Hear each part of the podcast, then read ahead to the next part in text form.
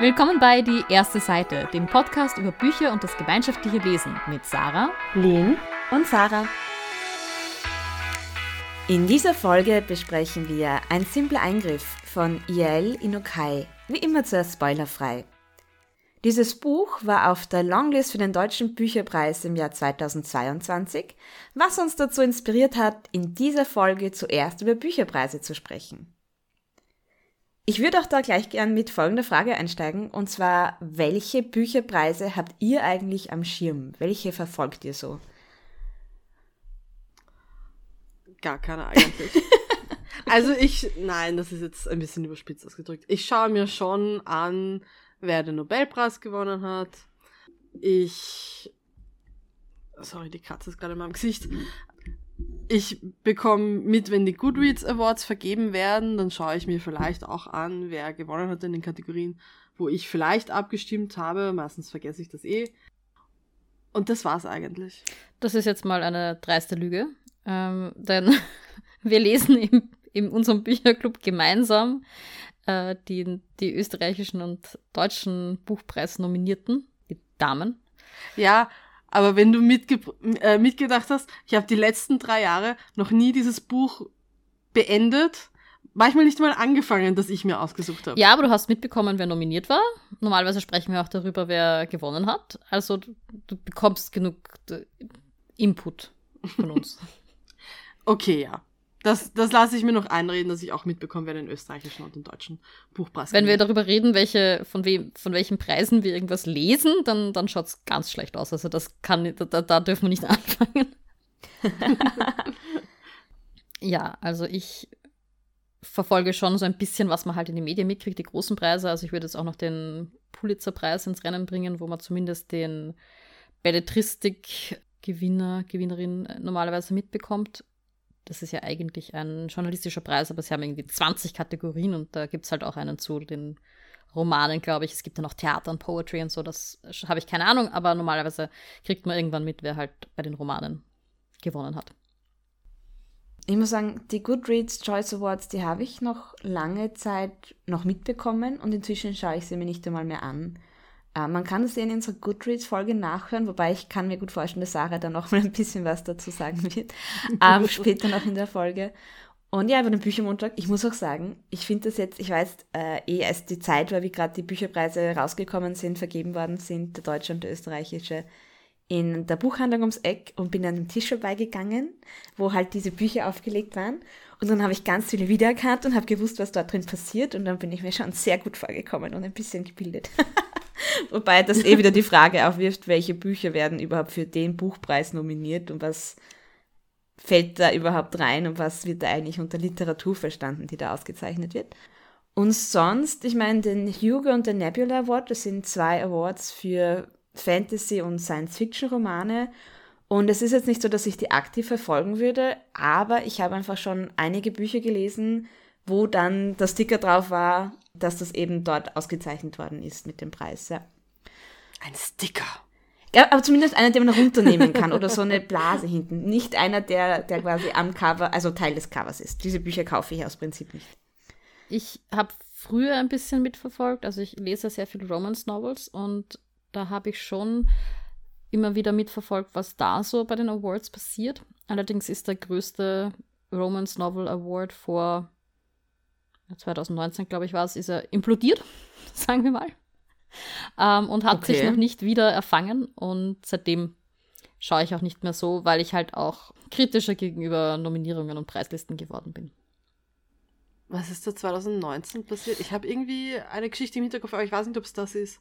Also, das ist der Romance Writers of America Award gewesen, der hieß Rita. Und da war es immer schon ein Kritikpunkt, dass es eine sehr, ein sehr weißer Preis ist, also dass sehr viele, also weiße Personen in der Jury sind und dann halt auch hauptsächlich weiße Personen nominiert werden. Und da war, ich glaube, von der Courtney Milan An Extraordinary Union, das irgendwie ziemlich äh, präsent war in dem Jahr und irgendwie ein sehr gutes Buch ähm, gehandhabt wurde und so. Und das ist nicht mal ich glaube, nominiert gewesen oder so. Also es ist einfach nicht vorgekommen.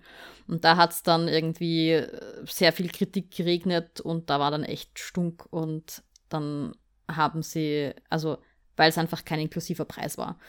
Und sie haben sich dann irgendwie neu formiert und dann gibt es jetzt den Vivian oder die Vivian, äh, ist der Nachfolgerpreis. Der wurde 2021 das erste Mal vergeben und 2022 ist er verschoben worden. Also schauen wir mal, okay. ob das nochmal was wird.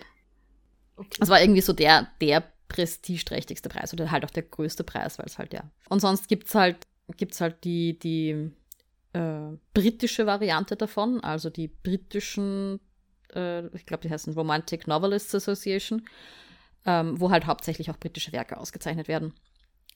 Wenn man sich da so die Bilder anschaut, ist das auch kein diverser, keine diverse Jury, muss man halt sagen. Es gibt einen kleinen, also nicht einen kleinen, ich glaube nicht, dass es ein kleiner Buchladen ist, aber es gibt einen Buchladen, der, eine, ähm, der sich nur auf Rom Romance Novels äh, spezialisiert, den Ripped Bodies. Und die haben auch einen Preis, ähm, der sich halt mehr auf Diversität und sowas spezialisiert. Aber das sind so die, die Jurypreise, die ich kenne.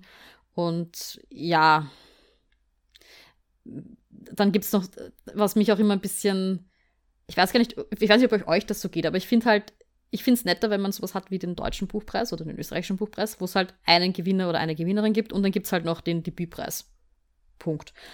Und gerade bei diesen Genrepreisen habe ich halt das Gefühl, da gibt es dann jedes Jahr fünf Subkategorien mehr und es ist so ein. Äh, irgendwann ist auch mal gut.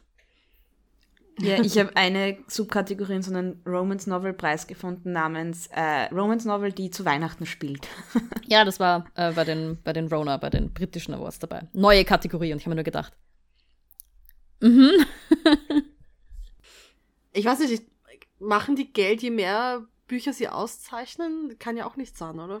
Ich meine, gerade eben, weil es ja von den quasi, weil es ja AutorInnenvereine sind, die das irgendwie promoten, du kriegst halt mehr Leute, also du kriegst halt mehr Visibility für mehr Leute. Also die, die, es werden mehr Werke sichtbar dadurch gemacht.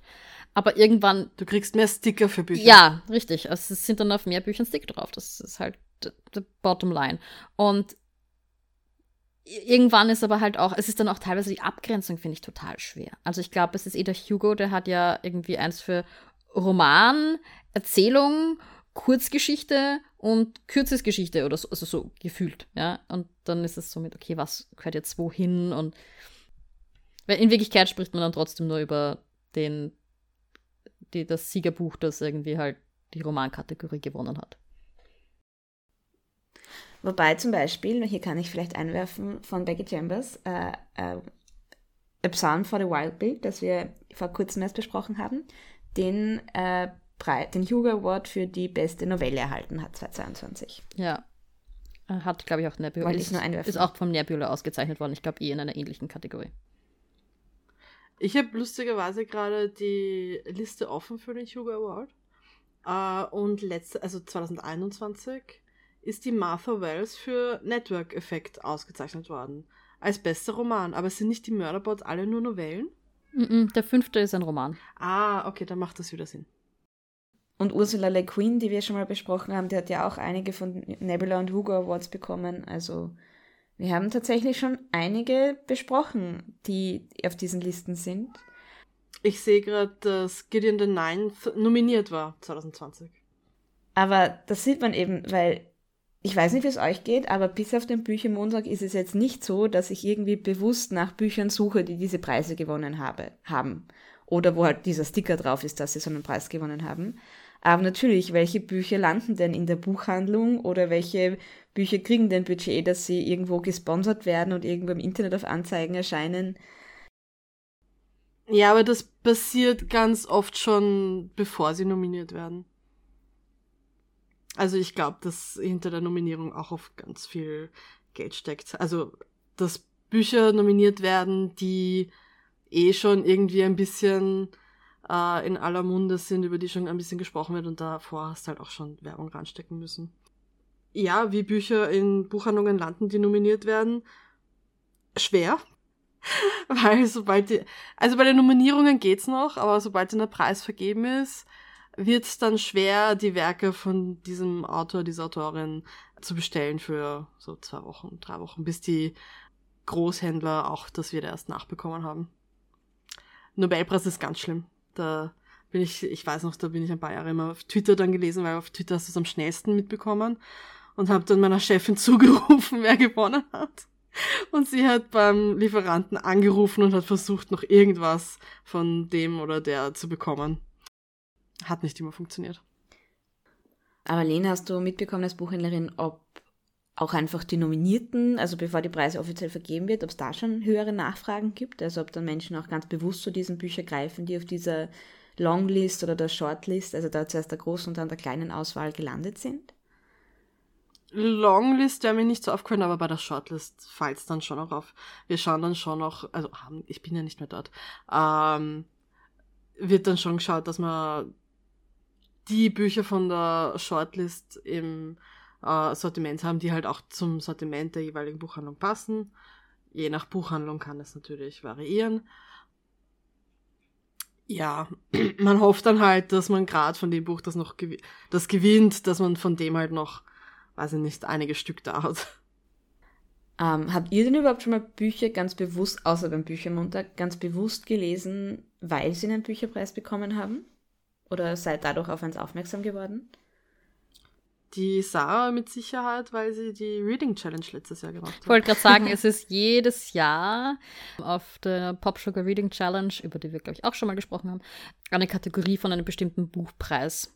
Sie werden immer ein bisschen obskurer. Also am Anfang war es so der Nobelpreis, der Pulitzerpreis. Ich kann jetzt den Namen vom letzten Buchpreis gar nicht mehr sagen, das war. War auf jeden Fall ein großartiges Buch, das ich gelesen habe ich habe eher so ein bisschen das Problem, also bei den Oscars merke ich es ganz stark, sobald ein Film für den Oscar nominiert ist, ist es so ein, ah, ich glaube nicht, dass mir das gefallen wird. Und ein bisschen so ist es auch mit Preisen, wobei ich es mittlerweile beim österreichischen und beim deutschen Buchpreis nicht mehr habe, weil wir da jetzt schon einige Bücher gelesen haben und da auch wirklich coole Sachen dabei waren. Man muss natürlich immer schauen, was einem anspricht. Es ist immer ein, ein, eine Bandbreite dabei und da kann einem nicht alles gefallen, aber ich denke, da kann man durchaus schon schmökern gehen beim Nobelpreis habe ich es immer noch so ein bisschen, dass das äh, Leute sind, ja, man kennt sie vielleicht, aber nur weil da jemand jetzt den Nobelpreis kriegt, ähm, heißt das nicht, dass ich mich genötigt sehe oder motiviert bin, da etwas zu lesen. Ich habe das auch immer beim äh, Nobelpreis gesagt, dass sobald jemand den Nobelpreis gewonnen hat, brauche ich nichts mehr von der Person lesen. Damit sind besonders die Österreicher auf der Liste gewarnt. Hm, tatsächlich, also ich, ich habe schon auch NobelpreisträgerInnen gelesen, aber. Aber nicht, weil sie Nobelpreisträgerinnen waren. Richtig. Generell, was ich mich auch in der Vorbereitung auf diese Folge gefragt habe, welche Genres werden überhaupt in Betracht gezogen für so einen österreichischen Buchpreis? Weil das ist ja schon immer sehr, ich weiß nicht, wie man das nennt, aber das ist schon immer eine sehr Belletristik, nennt man das. Ja, so. oder, oder genrelose Literatur habe ich auch schon gehört. Also so dieses, was eben nicht ja. Zu einem Genre gehört. Also nicht Krimi, Horror, Romance oder sowas. Ja, weil es wird kein Krimi oder eine romantische Geschichte für den Buchpreis nominiert werden, oder? Einfach aus Prinzip. Ja, ich glaube, das hat ein bisschen Tradition oder so. Also weil man halt eben hohe Literatur unter Anführungszeichen fördern möchte. Also die Literatur, die dann irgendwann mal Kanon wird, die in der Schule gelesen wird, was auch immer. Ähm, das ist halt, ich meine, es gibt auch genug Leute, die das auch lesen. Ist halt nicht das, was wir im Normalfall lesen. Also das ist für uns eigentlich eher dann eine Ausnahme, wenn wir zu solchen Büchern greifen. Das ist wahr. Vielleicht ist auch das eigentlich mein, mein eigentliches Problem mit den Buchpreisen, dass ich einfach äh, diese typische genrelose Literatur, Belletristik nicht so gerne habe. Ich habe gern Genresachen. Ja, ich glaube halt, da ist auch, da muss man sich halt auch anschauen, was ist sozusagen das Ziel des Preises. Und ich glaube, das ist halt sehr unterschiedlich, denn eben der Nobelpreis will ja wirklich das, die Creme de la Creme ähm, nominieren, das, was irgendwie die Literatur in irgendeiner Art und Weise weiterbringt und ähm, so wie Bob Dylan. Ja, ich habe meine, ich habe sowieso Probleme mit dem Literaturnobelpreis. Ich meine, auch Winston Churchill hat für sein Werk über den Zweiten Weltkrieg den Literaturnobelpreis bekommen. Ja, also und eben auch, glaube ich, der österreichische und der deutsche Buchpreis haben dieses Ziel, irgendwie so die, die, den Literaturbetrieb, den, den hohen, bitte das immer unter Anführungszeichen zu verstehen, aber diesen, die, das zu fördern. Und ich glaube, dass das vor allem auch was ist, was oft, also ich will jetzt nicht sagen immer, aber tendenziell so dann die Jurypreise sind. Während hingegen die, die sich halt damit beschäftigen, was ist gerade das, was gut ankommt, sind dann oft Publikumspreise. Was ja auch im Endeffekt Sinn macht, denn das Publikum wird vor allem das hochvoten, was irgendwie gerade ja, gebuzzt, gehypt wird. Und die Jury wird sich eher hinsetzen und tatsächlich schauen, was, was hat die Qualität, die diesem Preis entspricht. Habt ihr euch schon mal angeschaut, wie die Abstimmung beim Hugo Award funktioniert? Nein, bitte erleuchte mich. Und zwar, das ist ja auch ein Publikumspreis. Und zwar gibt es da die Worldcon, also eine Convention, eine Science-Fiction-Convention. Und alle, die dort teilnehmen und die, die davor und im Jahr danach teilgenommen haben und teilnehmen werden, die dürfen mal in der ersten Runde voten.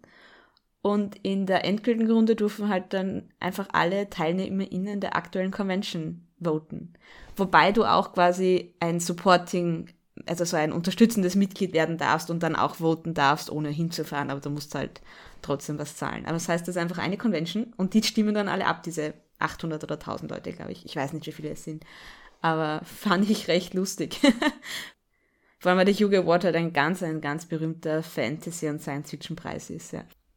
Und auch irgendwann ist mir noch untergekommen, ich glaube, es war da die Emma Awards, das sind äh, Romance Awards, Publikums Awards, die bei der, beim Romance Slam Jam, bei der Romance Slam Jam Convention abgestimmt werden. Wobei ich muss auch sagen, vielleicht ist eh diese Convention-Abstimmung ein besserer Weg als diese alle, die die App haben, im Internet dürfen abstimmen, weil ich muss sagen, die Hugo Awards, da gehe ich meistens schon mit. Also da, das sind eigentlich immer ganz coole Bücher, die da nominiert werden. Während die Goodreads Choice Awards, Sarah, ich weiß nicht, wir haben den Rancer schon, aber ich weiß, du möchtest vielleicht nochmal was dazu sagen. du köderst mich hier, ja. Das Problem ist, dass ich glaube generell bei Publikumsvotes, wenn die zu diesem Jahr sind, dass die meisten Leute die Bücher halt noch nicht gelesen haben. Das ist halt die Kurzfassung, ne? Und die meisten Leute dann halt vor allem nicht, also bei einer Jury kann ich wenigstens hoffen, dass die gesamte Jury zumindest die Shortlist gelesen hat. Also ich gehe jetzt mal aus, vielleicht hat nicht jeder die Longlist ge komplett gelesen, aber die Shortlist ist zumindest durchgelesen worden. Und dann setzen sie sich hin und dann streiten sie sich eine Weile, bis sie zu einem Ergebnis kommen. Jedenfalls stelle ich mir das so vor. In meinem Kopf ist das so. Während hingegen auf den Goodreads Awards ist schon mal die Frage, was wird nominiert? Da gibt es irgendwie eine Liste, auf die man die Dinge eintragen kann. Es wird ja auch, es ist ja auch ganz komisch, weil es geht in Wirklichkeit ja nicht übers Kalenderjahr, sondern es geht von irgendwie November bis November, weil sie wollen ja unbedingt dann im Dezember schon die Awards abstimmen und vergeben. Das heißt, es repräsentiert nicht einmal das Lesejahr, weil es kommen halt auch im Dezember noch tolle Bücher aus dem Jahr raus. Die zählen dann zum. Dann haben tendenziell, glaube ich, Bücher mal bessere Chancen, die früher im Jahr rauskommen. Aber vor allem die Bücher, die große Namen haben. Und das ist es halt. Und dann gibt es auch keine wirkliche, keine wirkliche Qualitätskontrolle, was die Genres betrifft. Aber das habe ich vielleicht, ich weiß nicht, ob ich das schon mal gerendet habe, aber nicht alle Bücher, die bei der Romance Novel Kategorie normiert sind, sind Romance Novels das ist einfach, da, Genres haben halt gewisse Kriterien und ich kann nicht sagen, nur weil da jemand irgendwie sich in den anderen verliebt, dass es eine Romance Novel ist. That's not. So funktioniert das nicht. Ich habe auch schon geschaut in anderen, in den vergangenen Jahren, mittlerweile verfolge ich es gar nicht mehr so, dass halt die Sieger oder zweitplatzierten Bücher mehr, doppelt so viele Votes hatten zum Teil, als sie Bewertungen hatten. Was für mich halt heißt, dass die allermeisten Leute, die dafür gewotet haben, das noch nicht gelesen, oder zumindest ein, ein sehr großer Teil, das noch nicht gelesen hat. Und dann kommen halt immer, also es wird nie wahrscheinlich wie einen anderen gewinnen, der die Fantasy-Kategorie gewinnt als Sarah J. Maas, weil solange die jedes Jahr ein Buch rausbringt, wird sie jedes Jahr den Goodreads Award dafür gewinnen. Ugh. Und ich glaube, das ist generell halt ein bisschen das Problem bei Publikumspreisen. Also jetzt ich glaube tatsächlich, dass du recht hast, dass es besser ist, wenn man eine Convention hat, weil da halt dann mehr die, die Leute, die wirklich in der Szene sind, dorthin fahren. Also das sind die, die halt wirklich äh, viel wahrscheinlich in dem Bereich lesen, weil sonst fährt man eher wahrscheinlich nicht auf so eine Convention. Ähm, und ich glaube, dass das der bessere Weg ist. Aber eben einfach zu sagen, alle Leute stimmen darüber ab, was das, was das beste Buch des Jahres ist, brauche ich vor allem in Wirklichkeit nicht machen, denn ich schaue einfach auf die Bestsellerlisten und sage, das Buch hat sich am besten verkauft, das ist ja schon das Publikumsvoting in Wirklichkeit. Ja. Ich meine, kann natürlich auch sein, dass alle Bücher, bei, ja, dass alle Leute das Buch kaufen, weil es halt ein Skandalbuch ist, so alle Fifty Shades of Grey. Ich weiß nicht, ob das einen Goodreads Award gewonnen hätte. Aber wahrscheinlich hätte es das in der Romance-Kategorie. Sind wir uns ehrlich. Es war damals sehr gehypt, ja. ja. Vor allem haben das auch also, Tragischerweise. Die Leute auch ganz offen zugegeben, dass sie es lesen. Also das ist ja, das war doch der Durchbruch unter Anführungszeichen, dass das ein Buch war, das auf einmal alle gelesen haben mit expliziten Sexszenen. Ja. Ich meine, das war wieder was Positives, weil ich finde durchaus, dass man sozusagen die Sache aus der Schmuddelecke rausnehmen sollte und sagen sollte, hier ist genauso ein Genre, das wie Krimis oder Thriller oder Horror oder was auch immer, das halt seine Fans hat. Aber es ist dann halt immer wieder tragisch, was, was dann aus einem Genre als repräsentativ gilt. Voll. Und ich muss auch sagen, über Jury und Preise und wie inklusiv sind solche Preise, haben wir auch in unserer Frauenliteraturfolge gesprochen. Also da kann man auch nochmal reinhören, um sich da unsere Gedanken ein bisschen genauer anzuhören. Ich habe mir ja schon mal überlegt, ob wir quasi, also es gibt ja durchaus Podcasts, die am Ende des Jahres irgendwie so Preise vergeben, aber dadurch, dass wir nicht wirklich eine, einen Fokus haben, finde ich das, fände ich das ein bisschen schwierig. Also wenn wir jetzt mehr irgendwie ein bestimmtes Genre bedienen würden, fände ich das ganz lustig. Wenn ihr bis jetzt den Büchern, die wir im Podcast besprochen haben, eins auszeichnen müsstet, als das ist unser Bücherpreisbuch, welches würdet ihr nehmen? Also du, du zwingst mich jetzt hier zwischen meinen absoluten mhm. Favorites zu wählen. Ich finde, das ist nicht fair, ja. Mhm. Ich weiß, das ist immer so die Frage, was ist dein Lieblingskind? Es waren schon einige sehr, sehr tolle dabei. Bah. Also mein momentanes mhm. Lieblingskind ist halt das jüngste Lieblingskind. Ähm, und das ist A Psalm for the Wild Build. Ich glaube, für mich ist es This is how you lose the time war tatsächlich. Ich bin auch irgendwie bei This is how you lose the time war. Über Uprooted? aber auch bei Uprooted und Deadly Education. Ja, das waren meine, meine Platz 2 und 3. Romance. Ja. Aber Miracle Creek war auch toll. Miracle Creek war was, was mich urüberrascht hat, äh, wie gut mir das gefallen hat. Ja. Und ich muss sagen, eins der Bücher, wo ich am meisten dran denke oder das, was ich dort gelesen habe, am meisten einsetze, ist sicher auch Frauenliteratur. Absolut. Das wird sozusagen einen Sonderpreis ja. bekommen, weil wir halt normalerweise nicht über Sachbücher reden. So, welche sagst du jetzt, Lene? Du musst dich auf eins entscheiden. Also außer Frauenliteratur ist außen vor. Alle, die mir gefallen haben. Ja, ja, ja, da, da, zeigt sich schon, warum wir diesen Preis nicht machen können, weil Lene sich nicht entscheiden kann, ja? Aber prinzipiell haben wir ihn gemacht. Wir nehmen einfach die erste Antwort von Lene oder so. also wir können uns nicht darauf einigen, aber wir können die drei Favorites plus Frauenliteratur. Ja, aber das sagst du nur, weil meine erste Antwort deine erste Antwort bestätigt hat wir könnten schon, also die Frage ist, wenn man fragt, was zeichnen wir eigentlich für ein Buch aus, dann könnten wir schon darüber überlegen, welches war das Beste zum Buddy-Readen. Vielleicht ist das sozusagen die, zum gemeinsamen Lesen, vielleicht ist das die, der Preis, den wir vergeben müssen. Wir haben aber auch nicht alle gebuddy-readet. Oder wir können sagen, wo sehen wir das größte Potenzial für das gemeinschaftliche Lesen? Totally. Das ist ein Liste Time War. Musste man gemeinsam lesen, sonst versteht man es nicht. Wollte ich auch gerade sagen. Nicht der Daddy Education. Auf keinen Fall. Nein, das ist, äh, also das äh, ultimative Anti-Body-Reading-Buch. Das muss man alleine lesen. Yep. An einem Tag, in einer Nacht. Man braucht Zeit, ja. Nicht irgendwann, wo du früh schlafen gehen musst. Gut, war nur so ein Gedankenexperiment, aber ich bin froh, dass ihr darauf mhm. eingestiegen seid. Ich finde, das, das kann man durchaus noch weiter treiben. Ich denke mir, es wäre voll cool, wenn es einfach diese großen Award-Zeremonien, die es auch für den Oscar und so weiter gibt, die es auch für Bücher gibt. Der Hugo Award wird gestreamt. Wir könnten uns den mal gemeinsam anschauen. Mit ja, lass uns den gemeinsam anschauen. Wann, wann ist der das nächste Mal? Der Keine Ahnung. Ja, das ist weiß, wahrscheinlich zu einer Uhrzeit, wo wir es uns nicht anschauen können. Na, ich glaube, entweder nächste übernächste ist in Glasgow. Ah, okay. Okay, das geht doch. Ja, ich glaube, ich weiß nicht, ob der letzte oder der nächste irgendwo in Ostasien, glaube ich, ist. Also irgendwo am asiatischen Kontinent.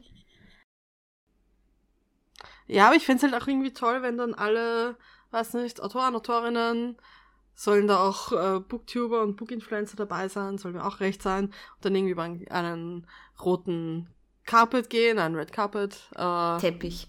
Teppich, danke. einen rot, ein, über einen roten Teppich gehen. Und weiß ich, tut das Ganze ein bisschen Zeremonie, pompös, weiß ich nicht.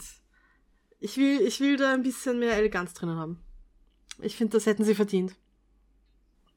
Ich habe nur, weiß nicht, vorletztes Jahr oder so den, die Preisverleihung vom deutschen Computerspielpreis, glaube ich, gesehen. Ich glaube, so heißt er.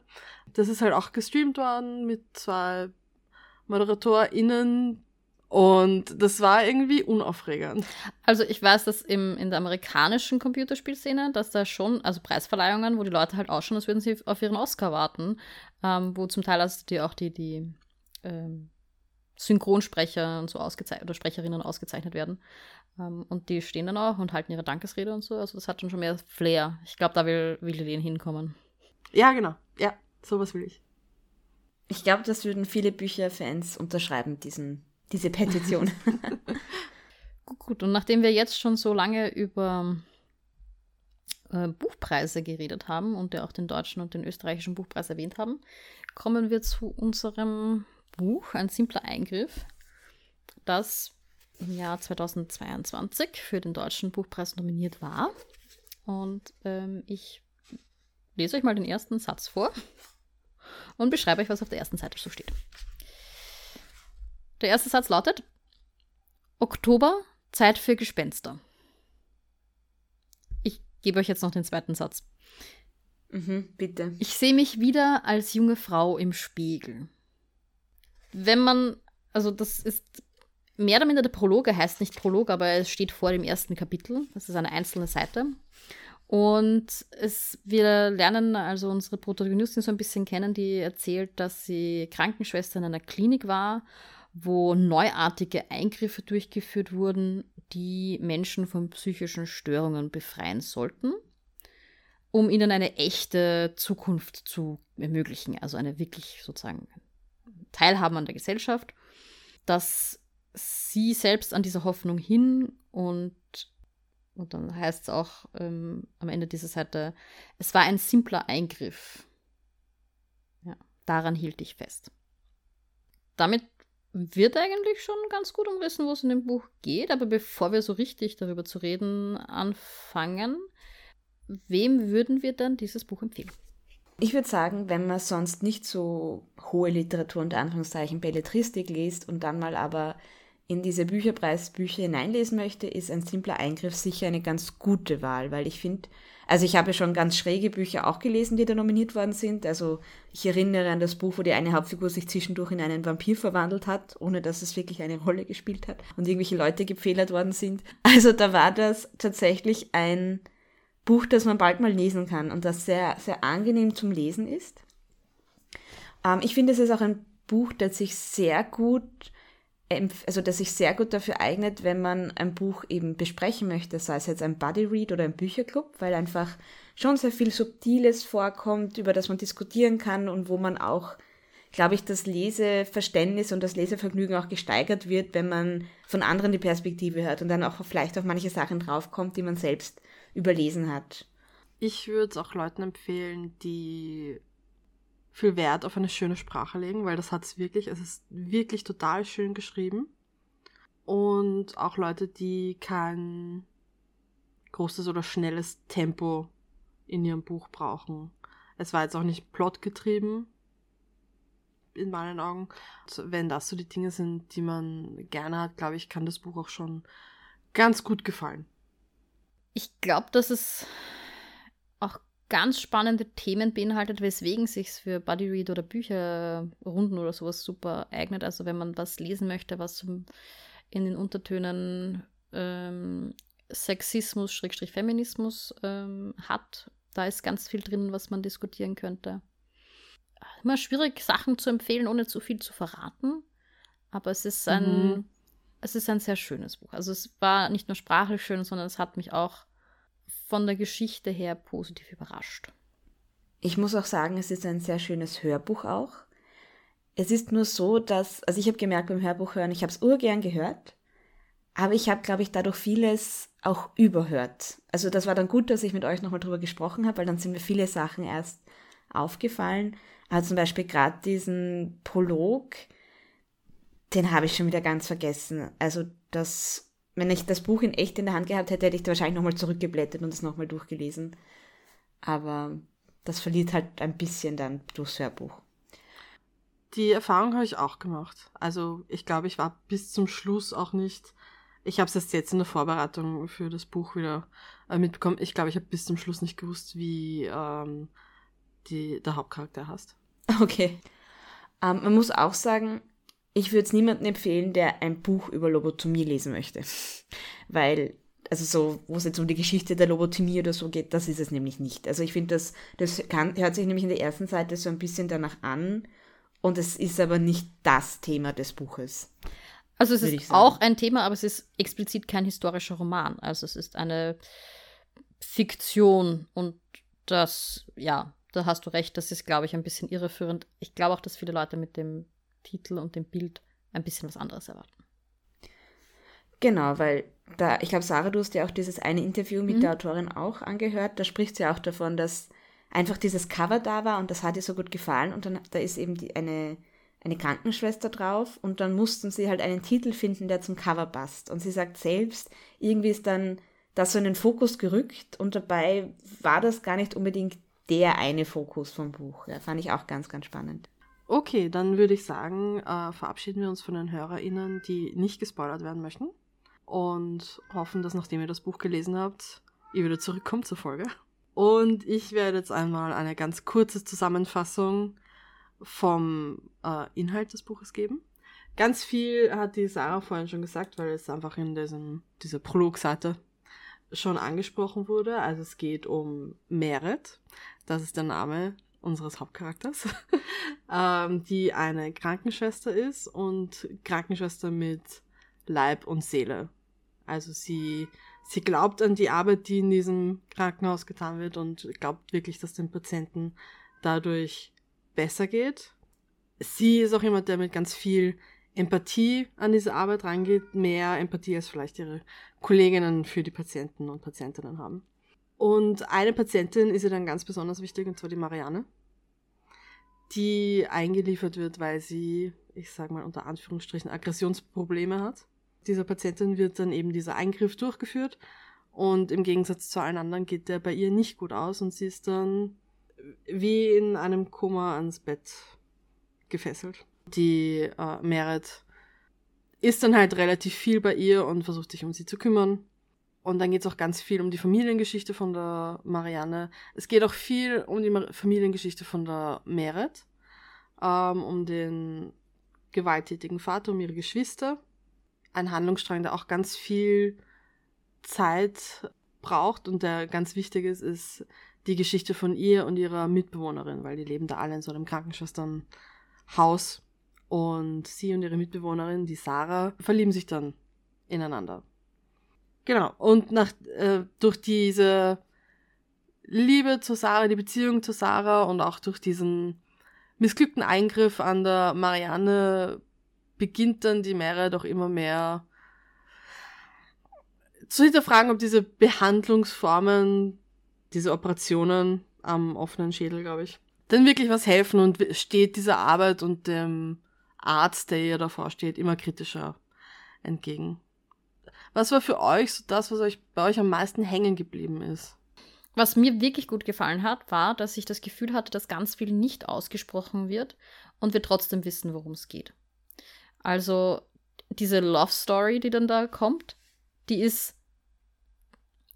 Ich weiß nicht, wie ich das beschreiben soll. Das hat mir irrsinnig gut gefallen, schicke ich voraus. Also, das ist jetzt sehr positiv, was ich da beschreibe. Aber es ist so ein, da wird nicht viel explizit gesagt, sondern wir kriegen da so durch Vibes, würde ich jetzt mal sagen, mit das, was zwischen denen ist.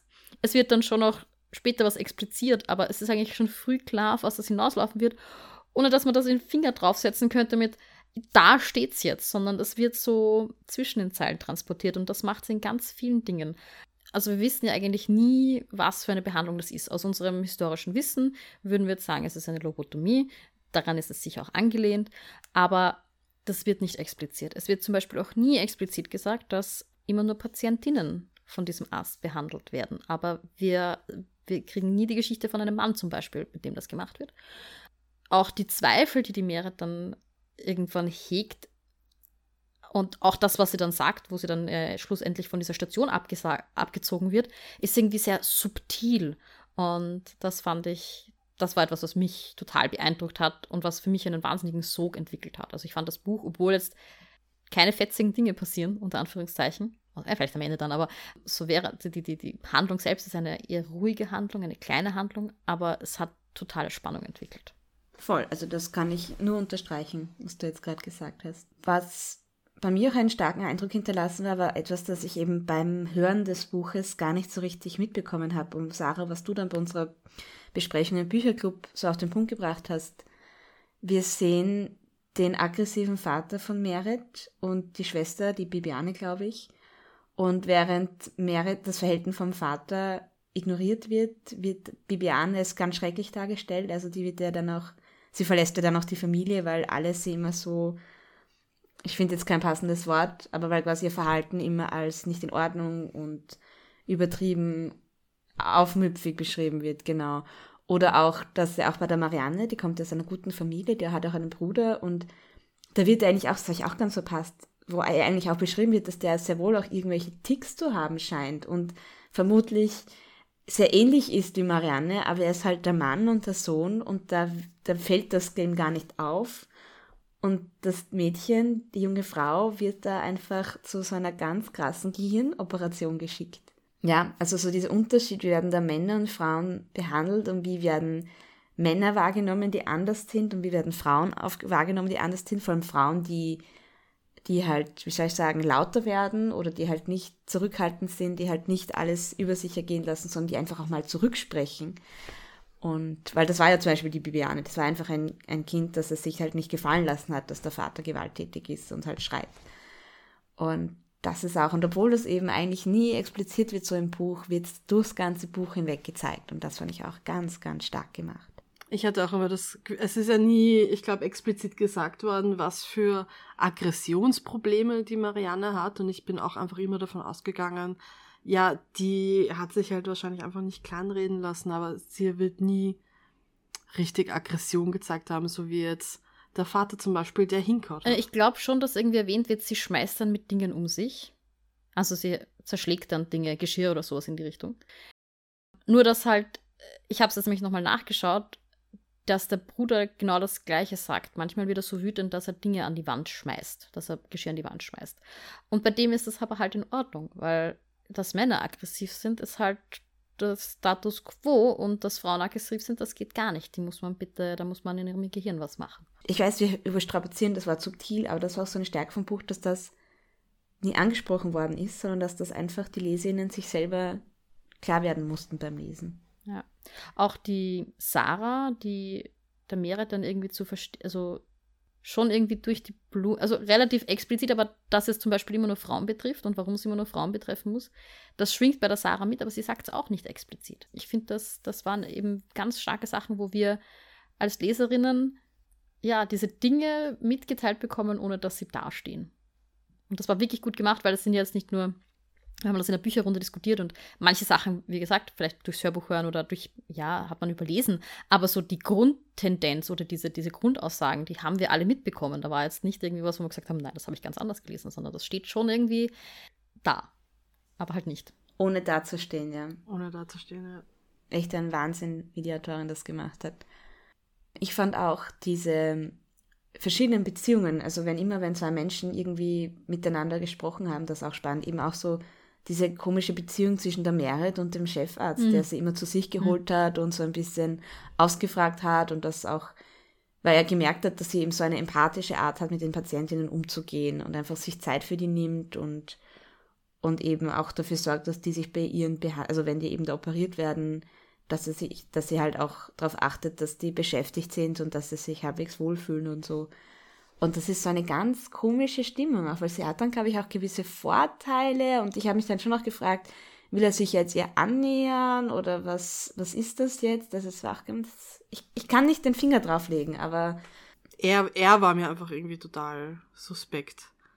Er war nicht irgendwie ungut, also er, es war nicht, dass er irgendwie, kein, er hat nichts Ungutes gesagt, aber so die Stimmung war ungut von ihm. Ich muss mich ja jetzt in einem Jugendwort bedienen, aber es war schon ein bisschen cringy. Also es war schon so, dass mir die ganze Zeit so ist mit, mm, ja, ich, mm, ah, ja, also so dieses. Nein, ich glaube, du meinst nicht cringy, ich glaube, du meinst sass. Es war sass. Nein, es war schon. es- ja, ja. Es war irgendwo dazwischen. Ja, Auch? es war auf dem Spektrum zwischen cringy und sass.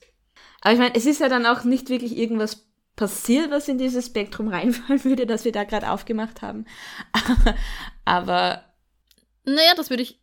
Er sagte dann schon, also, wenn sie ihre, ihr, ihren, äh, wie sagt man das, ähm, ihre lesbischen Tendenzen irgendwann mal wegoperiert haben möchte, dann kann sie sich schon mal bei mir auf den Tisch legen. Das war schon, also das war schon, was ich mir gedacht habe, mhm. au, ja, also, nachdem, also, als sie feuert, mehr oder minder. Also sagt, sie werden jetzt versetzt, weil sie, sie, sie zweifeln. Tschüss. Und übrigens, wenn sie sich irgendwann mal behandeln lassen wollen, um wieder normal zu sein, dann kommen sie zu mir.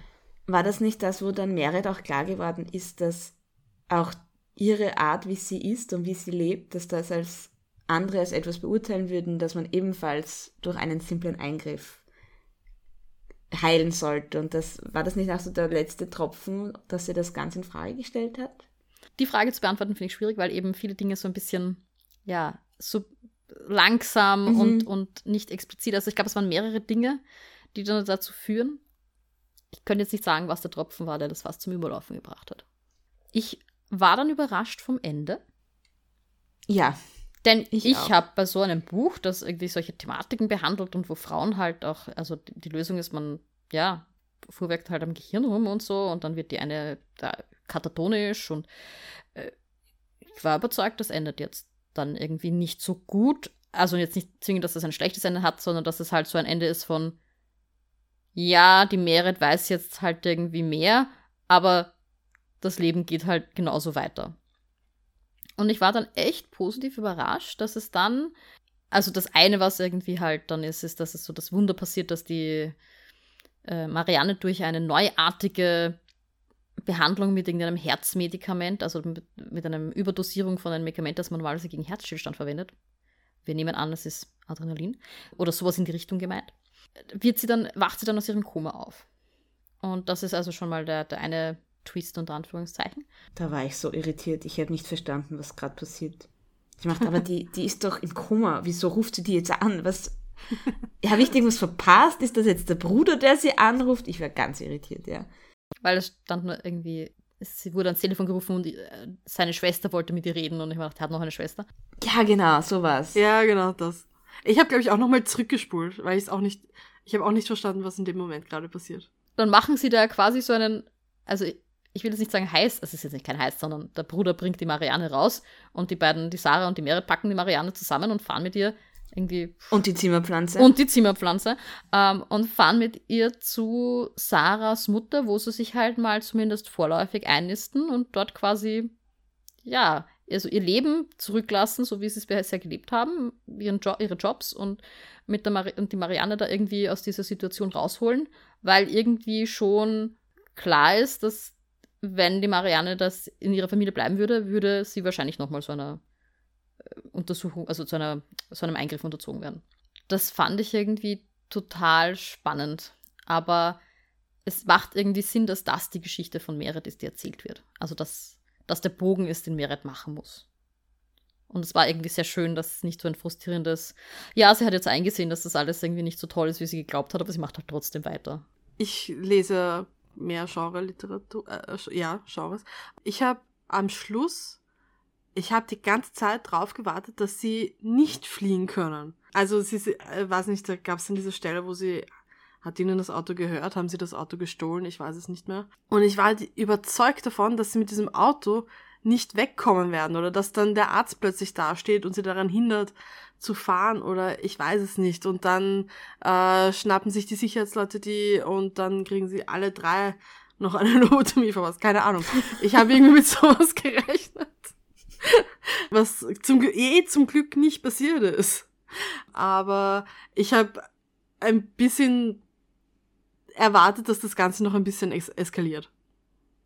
Und dass sie dann einfach mit dem Auto wegfahren und dann kommen sie an einem sicheren Platz an und dann ist unter Anführungsstrichen alles gut. Das war dann so ein, ach so, okay. Ja, eh schon für sie. Ja, ich hätte auch, also jetzt nicht mit einer Eskalation gerechnet, weil ich meine, es ist genrelose Literatur. Aber halt mit so einem realistischen Ende, eben so ein, ein graues Ende. Mit einerseits ist schon was Positives dran, aber andererseits ist die Marianne jetzt ihr Leben lang ans das Bett gefesselt oder ich weiß nicht, irgend sowas. Aber das nach all diesem Trübsal ja trotzdem, der auch im Buch war, das war ja schon immer ein sehr, kein Happy Baby Buch, würde ich jetzt sagen, dass da auf einmal so ein gutes Ende kommt und vom Himmel fällt und die Marianne plötzlich aufwacht. Das war, das war sehr irritierend. Da kann man diskutieren, ob sie sozusagen, was ihre Prognose ist, weil sie ist ja trotzdem Monate im Bett gelegen und sie kann sich ja kaum bewegen und so. Also, wenn sie jemals wieder dorthin kommt, wo sie war, was, was ich jetzt mal zu bezweifeln wage, also es ist, es ist sicher ein, ein, ein langer Prozess, sie wieder aufzupäppeln. Also das ist das eine. Aber ich fand eben vor allem so schön, dass diese Beziehung zwischen Sarah und Meret dann nicht, weil da streiten sie sich dann einmal eben über diese Lobotomien oder über diese Eingriffe. Wissen Sie nicht was? Mhm. Ähm, über diese Eingriffe. Und dann gehen sie auseinander und das war's irgendwie. Und erst als Meret dann erkennt, dass die Sarah vielleicht doch gute Punkte hat, beginnt diesen Prozess zu kritisieren oder diesen Eingriff zu kritisieren, kommen sie dann wieder zusammen und dass sie dann auch wirklich den Schritt machen und sich ein gemeinsames ja, gemeinsam irgendwie aus diesem alten Leben verabschieden und ein neues Leben suchen, das fand ich total toll. Aber habe ich halt nicht damit gerechnet, dass die Merit so weit kommt. Weil sie war halt am Anfang schon sehr überzeugt.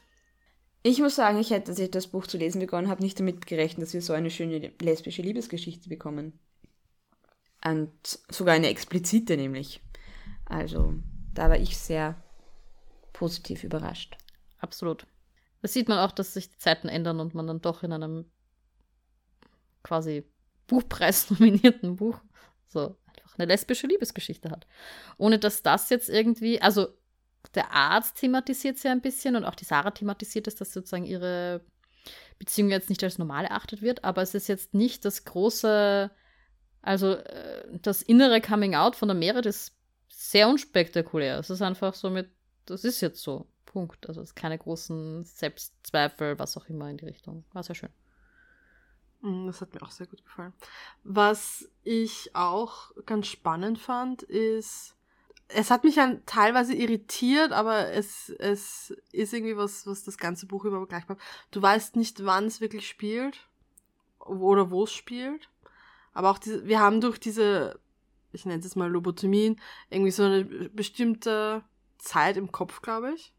Weil wir halt ungefähr wissen, wann äh, man Lobotomin verwendet hat, bevor man draufgekommen ist, dass das nicht gut ist. Aber es wird, es ist sehr, wie sage ich das auf Deutsch, ambiguous. Mhm. Vage. Vage. Es ist ja auch das, mhm. auch das ist einfach was, was sehr vage ist in diesem Buch, ähm, zu welcher Zeit es eigentlich spielt. Ich muss auch sagen, nachdem ich das Interview mit der Autorin gehört habe, Übrigens auf ähm, Mädels, die lesen, diese Instagram-Seite, die wir in der Folge zu Instagram-Bücherclubs ähm, besprochen haben. Also jedenfalls, was ich da rausgehört habe zwischen den Zeilen, was die Autorin erzählt hat, scheint es mir, als ob sie auch ganz bewusst einfach ihre eigene Welt ein bisschen geschaffen hat und das aus Ort und Zeit rausgenommen hat. Und ich kann mir vorstellen, dass sie deshalb auch nicht von Lobotomie gesprochen hat, sondern dass auch immer eben mit dem Eingriff und, und sehr vage auch gehalten hat, weil sie einfach diese eigene Bubble gemacht hat. Und sie hat dann irgendwann auch so ein bisschen eine Filmmetapher verwendet. Und ich finde, es stimmt, es, es liest sich, wenn das also die Geschichte, wie das Setting ist, ist sie, wenn du so einen Indie-Film anschaust, wo du auch nicht so richtig das einordnen kannst in die reale Welt, sondern das irgendwie schon eine realistische Welt ist, aber nicht ganz unsere Welt und so weiter. Also das, so hätte ich es gelesen. Ich hatte ja am Anfang, also gerade mit diesem Schwesternheim, wo sie da wohnen, schon so dystopische Vibes. Also es, es wird schon okay. dieses, dieses, dieses, ihr Leben, ihr, sie steht auf, sie hat immer den gleichen Dienst, sie hat immer den gleichen Ablauf, sie wohnt in diesem Schwesternheim, da hat sie ein paar Leute, mit denen sie spricht. Dann fährt sie einmal im Jahr zu ihrer Familie, so ungefähr, und dann kommt sie wieder und dann arbeitet sie da weiter. Das hat, fand ich total trist. Also sehr, sehr grau vom Gefühl her.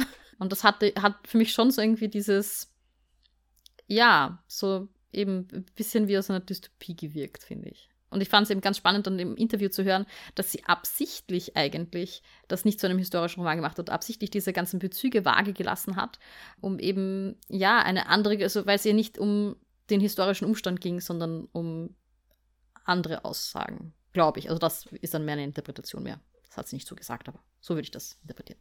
Wobei ich muss sagen, diesen Teil mit dem Schwesternheim fand ich tatsächlich sehr realistisch, weil es war ja auch so beschrieben, dass da halt so die jungen Frauen sind, bis sie dann halt heiraten und dann verschwinden sie auch aus diesem Schwesternheim, weil dann werden sie Ehefrauen und Mütter. Und dann gibt's halt so die paar alten Damen, die halt nie geheiratet haben und die dann immer da bleiben und wo Merit ja auch beschreibt, dass sie halt sich nie in einen Mann verliebt hat und das heißt, irgendwann wird auch sie eine von diesen alten Damen sein, die halt dann da stoisch dieses Schwesternheim ja regieren oder halt überhaben. Ja. Also, natürlich trist, aber hat sich realistisch gelesen. Ich. ich fand auch nicht, dass es unrealistisch war, aber so dieses. Es hat für mich irgendwie so die Vibes gehabt, wie wenn ich, ähm, oder den, den Eindruck erweckt, wie wenn ich den Reporter Markt lese. Tale. Ja, genau, genau das. Das war voll meine Assoziation. Aber ich hatte die Assoziation auch gleich, ähm, wie ich das Cover irgendwie gesehen habe. Total. Wirklich? Mit der Haube. Auf, ja, ja. Ja. Okay. Was war in dem. Gab es noch irgendwas Spannendes in diesem Interview? Weil ich habe es mir nicht angeschaut und habe gedacht, ich lasse mir das von euch erzählen. Ich glaube, dass das eh, also dass sie überrascht ist, wie vehement die Leute das dann also in einen historischen Kontext betten wollen und herausfinden wollen, wann das jetzt genau spielt und was sie genau für Ereignisse anspricht oder so. Ähm, dass sie das eben absichtlich nicht historisch angelegt hat. Und das mit dem Cover und dem Titel haben wir auch schon angesprochen. Ich glaube, das waren vor allem die, die, die beiden Punkte, die mir auch für mich sehr herausgestochen sind. Genau. Dann fand ich spannend, sie hat gemeint, ihre Mutter war eine Zeit lang Krankenschwester und auch sie hat in dem Bereich gearbeitet. Also so gemeint, sie, sie hat ein bisschen Einblick gehabt. Dann, ich meine, man kann sich von der Zeit her denken, also dass sie das auch zu Corona-Zeiten geschrieben hat und da auch ein gutes, ein hoffnungsvolles Ende haben wollte.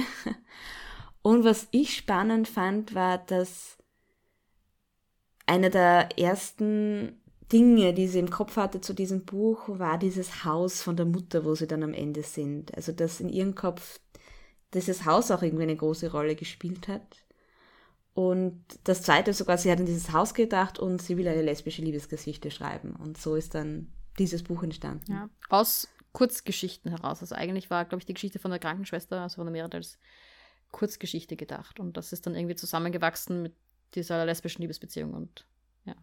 Und auch wie sie, ich fand das auch so schön, wie sie erzählt hat, wie sie quasi diese Geschichte mit, also einfach auch eröffnet hat für sie, also dass das für sie so ein auch Entdecken war, was wird da jetzt passieren und was passiert, also wie wird sich diese Geschichte entwickeln. Fand ich ganz spannend, diesen Einblick, wie AutorInnen über ihre Bücher sprechen. Ich möchte noch eins äh, ansprechen, über das ich sehr heftig mit einer Kollegin diskutiert habe, und zwar über die Bibi, also die Schwester von der Merit weil besagte Kollegin hat das Buch nicht so positiv bewertet, wie wir es jetzt ähm, haben und hat gemeint, ja, diese Bibi, die hat, also das war irgendwie, sie weiß nicht, warum die da war und das hat überhaupt keinen, keinen Sinn gemacht. Und ich finde, dass gerade die Figur von der Bibi so einen ganz krassen Kontrast zur Merit gibt, denn die Bibi war immer, sage ich jetzt mal, die hat sich immer aufgelehnt, sie hat gegen das System gearbeitet, sie hat sich nicht angepasst und die Auszüge, die wir mitbekommen, das haben wir auch diskutiert. Wir wissen jetzt in Wirklichkeit nicht, wo die Bibi ist und ob das, was sie sagt, wahr ist. Und ähm, aber zumindest das, was wir mitbekommen, dürfte es ihr sehr gut gehen und sie dürfte irgendwo in Australien oder so, also weit weg, glücklich sein und dort irgendwie halt mit Freunden irgendwie ein, ein Lokal, glaube ich, eröffnen und,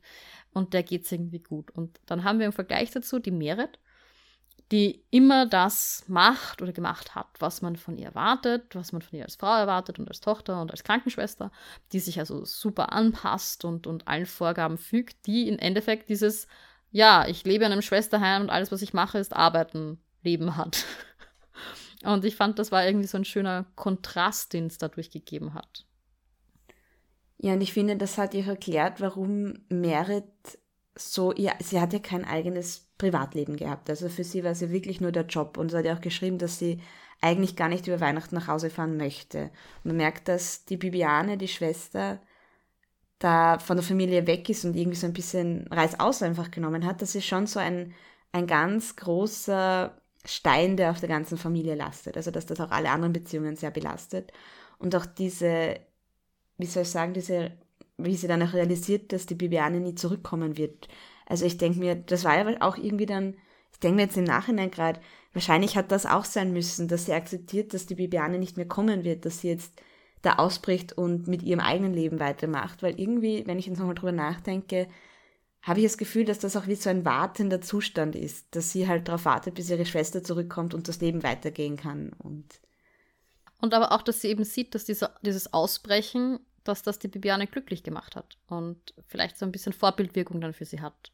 Zu sehen, dass wenn sie halt in diesem System bleibt oder in diesem, ähm, auf den Schienen, die man ihr vorgibt, dass das vielleicht nicht der Weg zum Glück ist. Ich finde, obwohl das Buch so dünn ist, da steckt einfach so viel Zwischenmenschliches drinnen, ist echt ein Wahnsinn, ja. Also deshalb ein wirklich gutes Buch, dass man erstens nicht zu lang gut zu lesen und dann auch noch viel Gesprächspotenzial, also perfekt für gemeinschaftliches Lesen. Ja, dann kommt wieder, irgendwie hat sich das inoffiziell eingebürgert, dass ich dann so meine eigene Kolumne zum Schluss habe, wo ich berichte, was andere Menschen zu dem Buch kritisieren. Also ich habe mir wieder angeschaut, was an Menschen, die das Buch nicht so gut bewertet haben, zu sagen. Und eben, wir haben sich schon ein bisschen angesprochen, einerseits, dass das Ende irgendwie nicht so ganz dazu zu passen scheint, also dass da auch der Ton sich ein bisschen ändert. Ähm, und generell war mein Eindruck, dass eben viele Menschen ein anderes Buch erwartet haben, weil es eben ein simpler Eingriff heißt, äh, weil auch am Klappentext so dieser medizinische Eingriff irgendwie sehr prominent da ist. Also ich glaube, es kommt dann schon kurz vor, dass sich da auch eine Liebesgeschichte zur, zur Zimmernachbarin, zur Zimmermitbewohnerin anbandelt, aber diese, der Eingriff, diese eventuell Lobotomie, das, das scheint einfach einen großen, ein großer Punkt zu sein, kommt ja auch im Prolog sehr prominent vor. Und das ist es dann halt nicht. Also es, es, es kommt schon vor, aber es geht jetzt nicht viel in dieses Medizinische hinein und es geht auch nicht das ganze Buch um die Geschichte der Lobotomie, sondern und da haben sich anscheinend einige ein anderes Buch erwartet. Ich frage mich, also für mich war schon das Thema der Lobotomie oder dieses Eingriffs ein sehr präsentes, weil selbst als dann diese Liebesbeziehung mit der Sarah ist, ist es ja dann das, was sie im Endeffekt auseinandertreibt. Ähm, es ist die Geschichte von der Marianne, die wir nie aus dem Blick verlieren, sondern die am Schluss ja wieder dann, also nicht am Schluss, aber zwischendurch auch wieder auftaucht und dann äh, am Schluss halt gerettet wird, unter Anführungszeichen oder wie auch immer. Und deswegen, ich habe nicht das Gefühl gehabt, dass es jetzt nicht darum ging. Also wenn ich das Buch zusammenfassen müsste, würde ich immer noch sagen, es geht um eine äh, Krankenschwester, die bei solchen Eingriffen hilft und dann im Laufe des Buchs draufkommt, was da eigentlich alles falsch läuft oder dass das nicht das Nonplusultra ist, was sie glaubt. Aber es passiert eben auf so einer zwischenmenschlichen und subtilen Ebene und ich glaube, dass sich da manche irgendwie was, was expliziteres, was drastischeres, was mehr in Richtung Action vielleicht auch geht. Also das wollte ich auch gerade sagen. Das ist, ich finde, das Buch ist wie wenn ein britischer Film über Lobotomie gedreht wird und was ich manche Menschen erwartet haben, wäre eine amerikanische Version gewesen. Nein, ich glaube auch, dass sich die Leute vielleicht einfach, wie du schon gesagt hast, was Expliziteres vielleicht erwartet haben, was diese Lobotomie, ein Eingriff, was Aufgeregteres, was Blutigeres vielleicht. Ähm, was, grausli was Grausicheres. Und ich weiß nicht, ob das sozusagen, ob das Buch da hätte was machen können, weil es wird nie von Lobotomie geredet. Wir wissen halt, also wir glauben halt zu wissen, dass es darum geht, weil wir diesen sozusagen dieses Wissen, dieses Weltwissen haben. Und dann glauben halt die Leute, dass es irgendwie ein historisches Buch ist oder ein historischer Roman oder eine historische Erzählung, wie auch immer, in der es um Lobotomie geht. Und das ist aber halt irgendwie nicht das, was die Autorin beabsichtigt hat. Und das ist entsprechend auch nicht das, was diese Erwartungshaltung wird halt nicht erfüllt. Ja. Und ich weiß nicht, ob da sozusagen wir als LeserInnen halt zu viel erwarten, nur weil wir auf der ersten Seite so einen Geschmack kriegen von, oder uh, geht zum Lobotomien, was, wir eigentlich, also was eigentlich nicht gesagt wird. Ne? Aber weil du vorher die erste Seite vorgelesen hast und beschrieben hast, habe ich das richtig verstanden, dass das eigentlich aus der Sicht ist, nachdem dieses ganze Buch vorbei ist und sie auch schon ein bisschen älter ist? Weil das checke ich gerade zum ersten Mal jetzt im Podcast, live on air. Also nicht ganz live on air, weil wir schneiden es und so, aber. Ja, also es ist schon, es ist, es ist, sie blickt zurück auf sich als junge Frau. Das heißt, es muss oh. Jahre später sein, oder? So wirkt es zumindest, ja. Mhm. Das heißt, als aufmerksamer Leser hat man gewusst, dass zumindest die Merit nicht sterben wird am Ende. War das, ist das im Raum gestanden, dass sie stirbt? Für mich, für mich steht immer im Raum, dass irgendjemand stirbt. Ich glaube, dass die Kritikpunkte durchaus berechtigt sind, wenn man eben, also ich glaube, wenn man da mit einer falschen Einordnung, einer anderen Erwartung reingibt, als das Buch dann erfüllt, wird man nicht glücklich. Wenn man sich aber darauf einlässt, glaube ich, ist es eine wirklich coole Leseerfahrung. Wo schon auch Themen wie Lobotomie vorkommen. Oder so. Ja, und wir freuen uns, wenn ihr auch beim nächsten Mal wieder einschaltet. Wie immer zum ersten des nächsten Monats. Und bis dahin, tschüss. Ciao. Und Baba. Das war die erste Seite, der Podcast über das gemeinschaftliche Lesen. Die nächste Folge kommt am 1. des nächsten Monats. Bis dorthin folgt uns auf Instagram oder Twitter unter die-erste-seite oder schreibt uns doch eine E-Mail an ersteseite.podcast.gmail.com. Bis zum nächsten Mal.